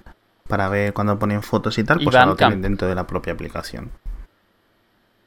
Sí, eh, y lo que había en su momento en Bandcamp y en... ¿Cuál era el otro? En MySpace y este tipo de cosas, darles una forma a los músicos de, comu- de, de hablar con, con sus seguidores. Esto no es, tan- no es mala idea, ¿eh? Yo lo he visto No, no, y... me- Mm. O sea, porque sí que es algo que la gente pide y que ahora mismo se utilizan pues webs y eso. Si es cierto que se usan muchos sitios diferentes. Si lo logran cuajar está muy bien. Eh, no creo que, porque las plataformas están muy establecidas y esto es algo que no cambia fácilmente. Pero oye, si lo logran hacer no estaría nada mal. Y el vídeo, por, por supuesto, el vídeo de... ¿Cómo se llama la radio? Sí. Beats One, ¿no? Sí, Beach One. Mm. La- la- el vídeo, el anuncio, muy emotivo, eso sí, muy bonito con todo, muy utópico. Pero bueno. eh, Yo creo que puede funcionar. Sí, yo lo único que veo es si la radio me gusta, pues la escucharé y si no, pues no. Y esperemos que sea como poco la primera de muchas. Y Eso es, el futuro habrá XFM. Eh, de eso- 80s. eh, eso es el tema, que como lo han llamado Beats 1, yo no sé si Mm. luego van a hacer Beats 2, Beats 3. Sí, claro, cada Beats clásica, Claro, Beats diferente, Una de rock. música clásica, una de música Claro, country, ese exacto. tipo de cosas. Sí, sí, Porque sí. la- esta- esta Eso, es lo que yo esperaría, sí. Está, o no. al pop o al Sí, porque tú no le vas sea, a convencer o sea, a la gente que escucha reggaetón de que te ponga esto. o sea, Eh, no va a haber plan gratuito. Era una de las cosas que había duda de si No. iba a haber plan gratuito basado en, en anuncios. Eh, conociendo a Apple era raro. No va a haber. Lo que sea es un- una prueba de tres meses gratuita. Para luego apagar. Mira, yo sinceramente. Lo que me ha yo- extrañado es que no lo hagan de que sea tres meses para cuentas nuevas, porque los que no estén ahora y entren dentro de seis meses, pues no les toca No, nada. no, no, no, sí, Yo lo claro, había hecho tú. como un o sea, trial de tres vamos a ver, meses. esto está. Tú tienes tu. Cuando te das de alta, digamos. Sí, cuando. Es lo que no sé, es que a mí me pareció que eran los tres meses del lanzamiento, No, no, no, es gratis no, no. y luego Es ya no. los primeros Por tres usuario. meses del servicio. Cuando Ah, o sea, como un trial, vamos. van a ser gratis. Sí, como Vale, pues lo típico que son me 30 gusta días por, inter- por ahí en algunos servicios, aquí son 90. Y. Lo que sí es Sí, cierto es que como gratis eh, mantienen eh, iTunes Radio, es decir, lo que había hasta ahora, que es un, un servicio que Sí. lanzaron para, pa- para competir con Pandora, esto se mantiene por lo visto. Lo, lo que he leído, lo último que he leído por ahí es que se mantiene. Eh, entonces, eh, digamos que esta es la opción gratuita. Tienes estaciones de radio Sí. creadas para ti y ya está. Sí, las que son algorítmicas, sí. Veamos cómo, cómo evoluciona. Esto básicamente es lo que comentábamos. Tiene una cantidad de presencia, va a estar preinstalado en mm, 400 millones de iPhones y iPads que hay en uso, más luego Android en otoño, más luego Windows, etcétera. Eh, y no hay opción gratuita, con lo cual mucha Y- gente pasará a usar esto. Y esto es el problema es que esto es suma cero, es decir, si Eduo está pagando por esto, seguramente no esté pagando por Spotify. Con lo cual, de esto, mm, yo creo que Eh, más o menos mm. el eh, hace hoy mismo se ha filtrado de que el plan de Apple era conseguir 10 millones de usuarios de pago al mes. Perfecto. Eso me parece bajísimo, teniendo en cuenta que hay 400 millones de usuarios de iPhone. Eh, usuarios usuarios. O sea, hay como un, un- casi mil millones de iPhones y iPads vendidos. Pero obviamente son pues como los iPhone viejos que todos tenemos por ahí en el cajón o que hemos revendido, etcétera. Pero estima que hay unos 470 o algo así iPhones y iPads en uso. Vale, perfecto. Que simplemente Apple quiera convertir 10 me parece bastante poco ambicioso. Yo creo que es más, sobre todo teniendo en cuenta que esto es Pero todo o puede ser nada. una de estas cosas que se ponen se ponen la meta baja para poder cumplirla fácil.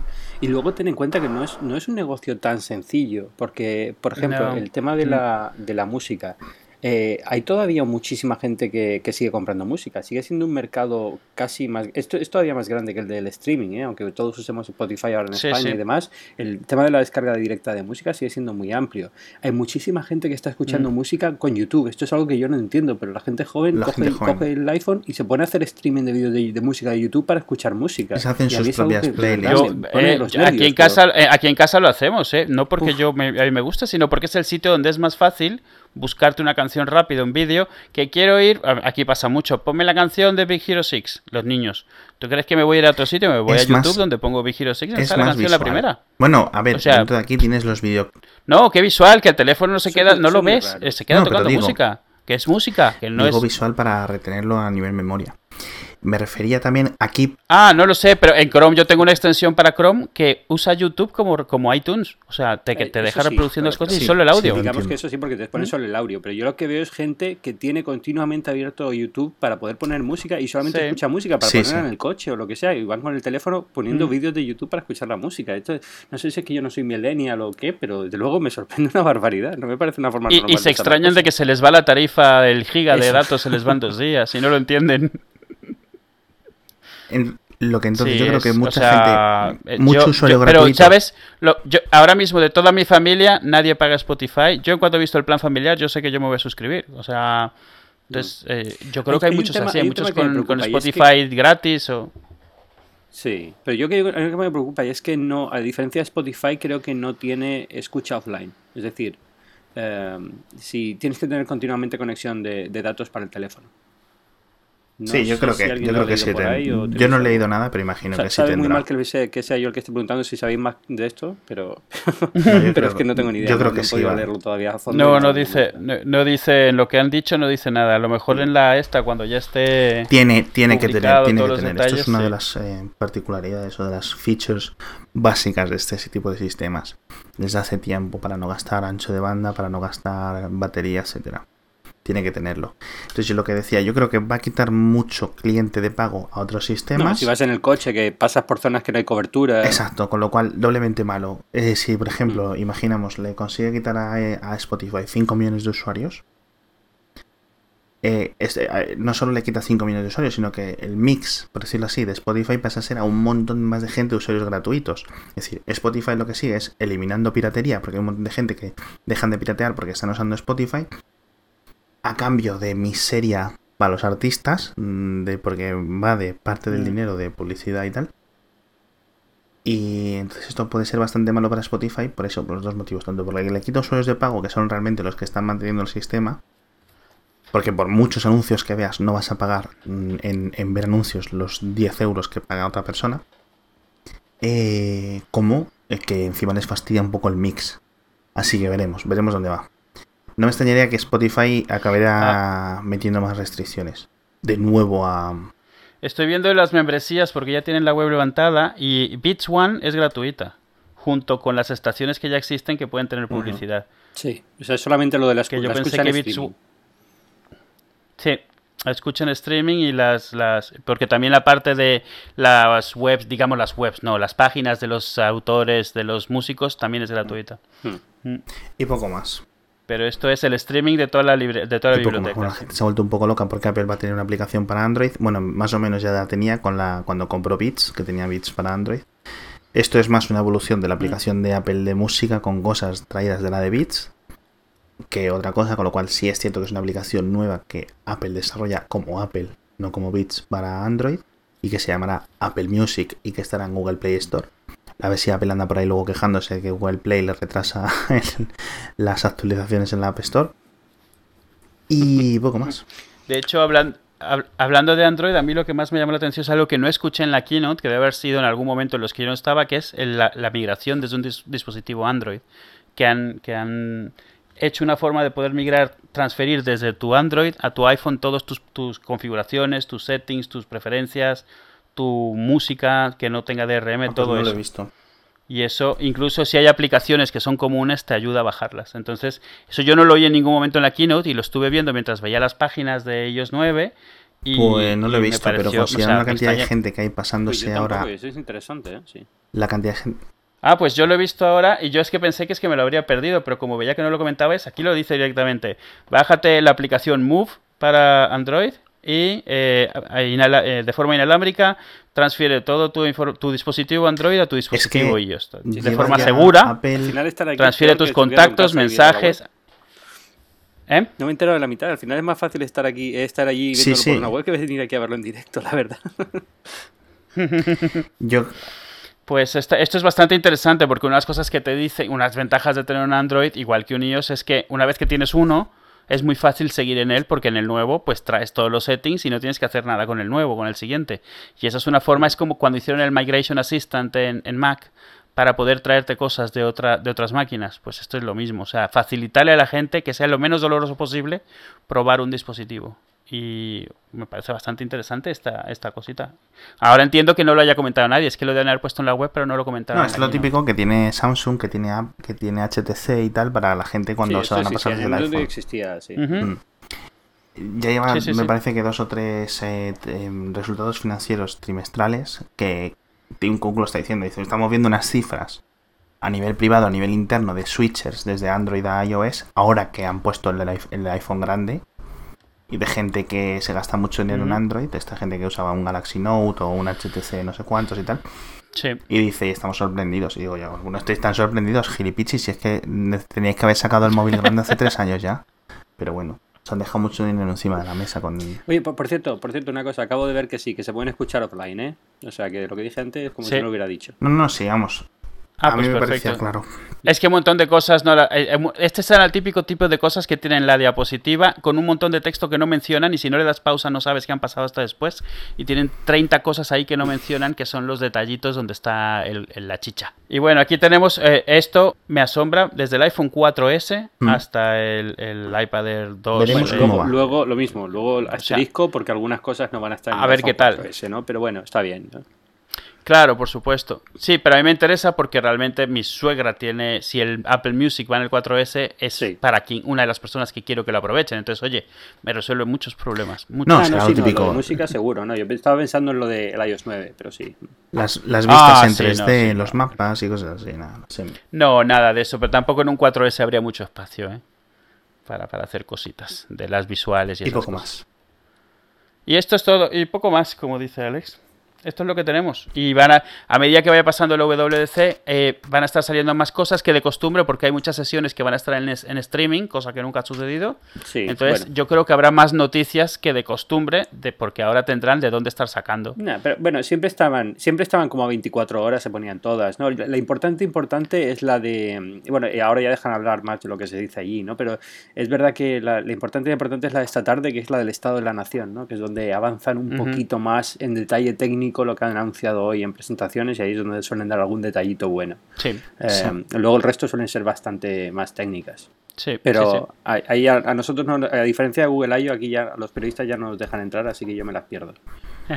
y no notan tampoco. No, yo estaré pendiente, yo estaré pendiente porque me interesan varios de los, de los detallitos y matices de, de las APIs pero vamos, dudo que salga nada grande, pero sí que se aclararán estas cosas que tenemos un poco lagunas de lo que han anunciado, pues ya saldrá más claro, más rápidamente. Porque una cosa al estar en streaming es que son ya no son tan cerradas, o sea, se puede hablar de ellas. Sí, que se pueden ver sin ser desarrapidador de Apple también ahora ya. No, si a lo mejor en el disco de nuevo aparece, dice, mostrar en un iPad de 12,9 pulgadas, porque capaces son, ¿sabes? veremos. Bueno, Ángel, hijo mío, muchas gracias No por estar veo, ¿Qué os, ¿eh? parece, ¿Qué os parece lo de Apple TV? Fantástico, fantástico. Hace, hace como una semana dijeron que, que, que los rumores decían que ya los rumores que decían que saldría ya no eran correctos, ya no iba a salir. Por lo visto, los rumores de los rumores tenían razón y al final no ha salido nada. Yo creo que ya es tradición decir que va a salir algo del Apple TV y que al final no salga, así que ya es un chiste privado de Apple con todos nosotros y seguiremos jugándolo varios años. Yo creo que el que hay hasta ahora es suficiente, ¿eh? Tienen que cambiarlo. Yo, yo creo que sí. Lo, hay- y probablemente en octubre o en septiembre lo, lo anuncien. Lo sorprendente es que no hayan anunciado el SDK, pero bueno, a lo mejor lo anuncian junto con Eh. el producto. Eh, esto no es serio ya, la verdad, porque lo siguen vendiendo. Es que, uf, en fin. Esperemos otro año, otro medio año, lo que sea, a ver qué pasa. Pues bueno. no sé. Venga, Esto ha sido pues todo, ¿no? nada, Para lo que habéis pues- pagado ya está de sobra, ¿no? Para lo que nos ha costado, que ha sido cero. Ha sido un placer. sí. No, no está mal, ¿no? Todo, gratis, no, no, no nos van a cobrar por nada más que para lo de música. Eh, Yo sí he pagado porque me ha saltado el anuncio que estaba al 90% del uso de mis datos y como a los 5 minutos que estaba al 100% de mi giga mensual. Digo, ¡buah! Pero bueno, hay lo que hay. Hemos visto a Eddie Q bailando, que está, ha estado muy bien, muy gracioso. Y, eh, Vaya tela. Hemos descubierto un, un cantante nuevo que no conocíamos. ¿Qué más, qué más hemos eh, así Sí, no sí, pero que lo han presentado como muy... Sí, exacto. Eh, que que la, la canción esa se ha filtrado hace como dos semanas por internet, pero bueno, esto es así. No, no ha salido, no ha salido Johnny Ive en ningún momento, ¿no? Curioso. No. Ni, bueno, en la WWDC tampoco suele salir, ¿no? Pero en ningún vídeo ni nada. No, pero tampoco ha habido hardware nuevo, no ha habido nada de diseño, entonces realmente... La última vez que salió fue en la de cuando presentaron iOS 7. Eh, esta- estaba porque me lo he cruzado, pero, pero no. Me lo he Ah. cruzado y está, estaba por ahí, pero no. ¿Cómo estaba? no- Estaba- no- no ha salido, ni siquiera lo, lo han enfocado en ningún sitio. Estaba forrondosco. Está fondón, ¿eh? Está, está como estaba en los. Si habéis visto un vídeo de Johnny Ive en los 90 y cómo cambió en lo- al principio de, de los 2000, es alucinante. Uh, Eh, y ahora se ha vuelto a poner, yo creo, del estrés, el pobre está cogiendo un montón de peso, pero bueno, está, está fuertote Sí, también. sí. ¿no? O sea, está como, se está poniendo tra- como tragaldabas, pero bueno.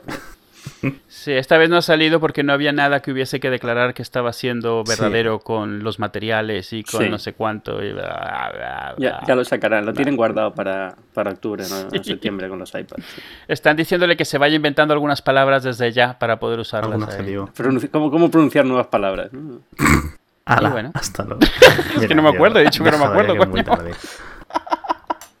Ángel, muchas gracias. Pues nada, gra- muchas gracias Ángel. Nada, a ver si esto ha quedado bien grabado, que yo creo que este año, esta vez me ha salido un poco mejor. Pero vamos, está, está- a partir de la semana que viene, si me queréis coger, ya de verdad me podéis escuchar como con decencia y con un micrófono normal. Y a partir de ahora ya viajo con el micrófono siempre, porque nunca se sabe. Nunca se sabe. Pues venga, Bueno, ve- Ale, a ver si Pues nada, sí, porque este ya está hablando, ya está mascullando solo, o sea, esto ya se ha terminado.